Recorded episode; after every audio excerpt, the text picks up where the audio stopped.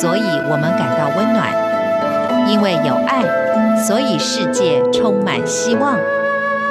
十分暖新闻，传递善美乐，让爱无所不在。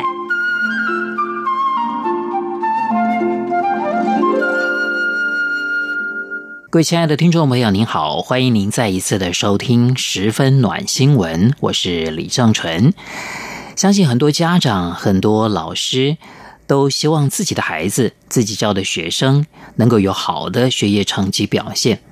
但事实上，教育的本质不应该只有知识的吸收，它应该要培养孩子正确的生命核心价值。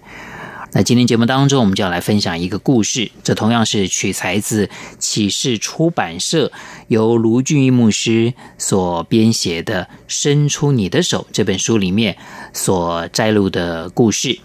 这故事呢，叫在前段班与后段班之间，我们就要透过卢俊牧师他的亲身经历，来看看是不是学业成绩好的人就一定比较关怀社会呢？那是不一定的。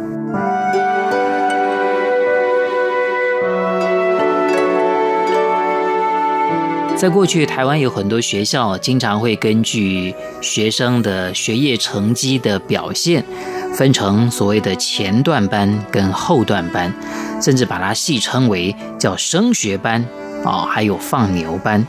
那这样的结果呢，就是在学校造成了这种分裂。好像两者之间，你是喜欢升学的，你是喜欢念书的，你是不喜欢念书的。那两者之间的互动呢，越来越疏远。其实，某种程度也带来了更大的社会问题。那卢俊牧师有一次被一所国中邀请去为学生演讲，在演讲之前，这所学校的主任就提醒卢俊牧师。那这所学校呢，全部都是女生，但是来听演讲的是属于我们所谓的后段班的学生。如果在演讲的过程当中，学生比较吵闹的话，希望卢俊牧师能够体谅。果然，当卢俊牧师进入演讲会场礼堂的时候，大概聚集了将近四百个女生，吵杂的声音啊，是此起彼落，简直好像菜市场一样。尤其大家一看到卢俊牧师穿着牧师服装进入礼堂，就大喊“耶稣来了”这样的有点像嘲讽的话。那老师呢，就在学生旁边一直比手势，希望学生们不要讲话太大声，希望他们能够安静下来，尊重一下演讲者。但学生似乎呢毫不理会老师的提醒。但卢俊义牧师不慌不忙，演讲一开始他就说。他以前也是后段班的学生，还没想到这句话一出来，竟然就压住了纷扰的会场，吵闹的声音开始降低下来。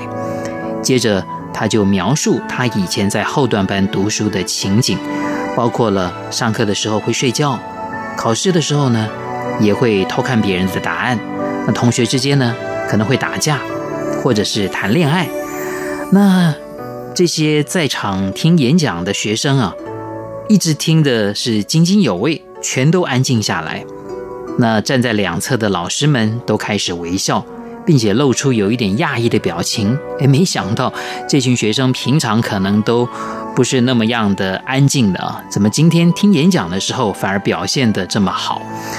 那说完这些之后，卢俊牧师就告诉在场的学生，其实学校的课业。只要能够通过就好，这不是最重要的教育的呃一个优先项目。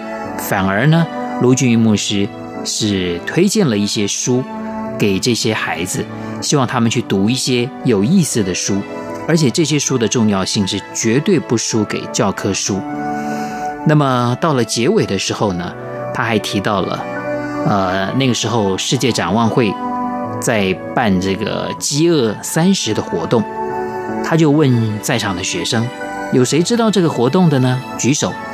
结果很多人都举起手来，甚至有人还说他有去参加过。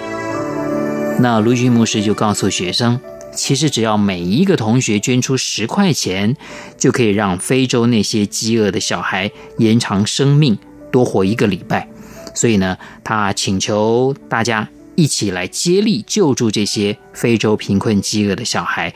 那卢俊牧师没有想到，他演讲完毕之后，学生用非常热烈的掌声回复他，他们不断拍手，而且拍了很久。那离开校门不久，校长骑着机车追上了骑着脚踏车离开的卢俊牧师，就跟卢牧师说：“哎，是不是可以再回到学校啊？因为前段班的同学问。”哎，刚刚那场演讲怎么反应这么热烈啊？他们也想听，他们不想上课，所以是不是让卢牧师再回去再讲一次同样的内容？所以呢，卢俊牧师又转回学校。那当他进入到礼堂的时候，果然气氛跟刚才不太一样。前段班的学生呢，都非常的安静，坐在椅子上。那有几位学生还拿着教科书在阅读。那班级导师呢，是聚集在一起，非常轻松的彼此交谈。由于卢俊牧师在念书的时候是前段班跟后段班都待过的人，所以他一上台就用了跟刚才差不多的开场白。他说他以前也是前段班的学生，不过这一次呢，学生并没有多少反应。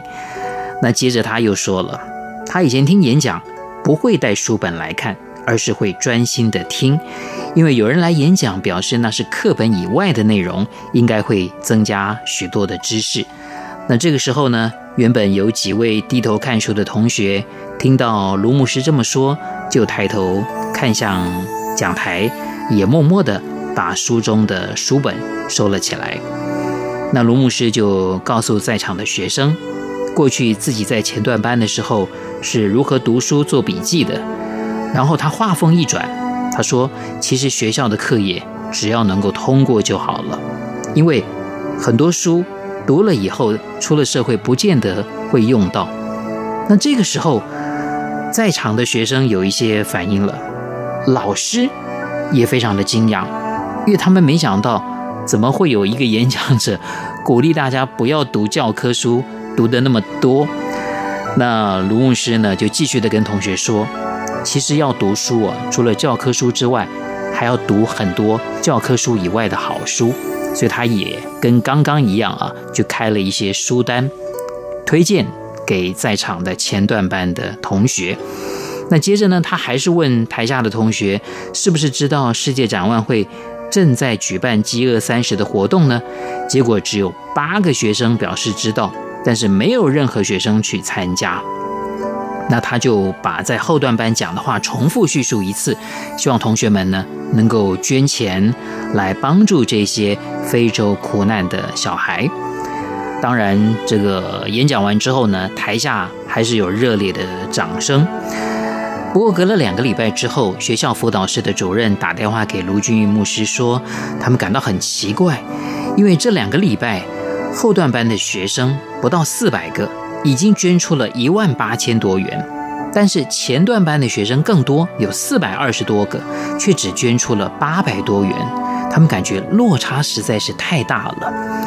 那卢牧师就跟学校的主任说：“这其实很正常，因为我们的教育呢是在教竞争，并不是教分享跟爱。因为有竞争，所以一定要打败对手，甚至还会不择手段，只为了要赢过竞争的对手。”不会去注意到别人的困境，否则呢，自己就会输了。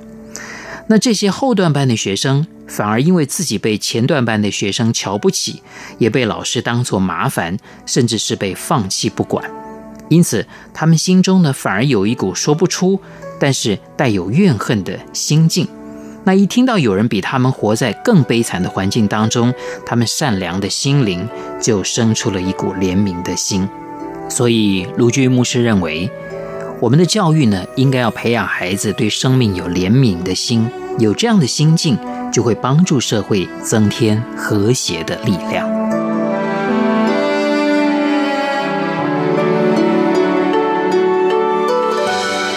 各位亲爱的听众朋友，今天我们分享的故事是在前段班与后段班之间，十分短新闻，就听李正淳。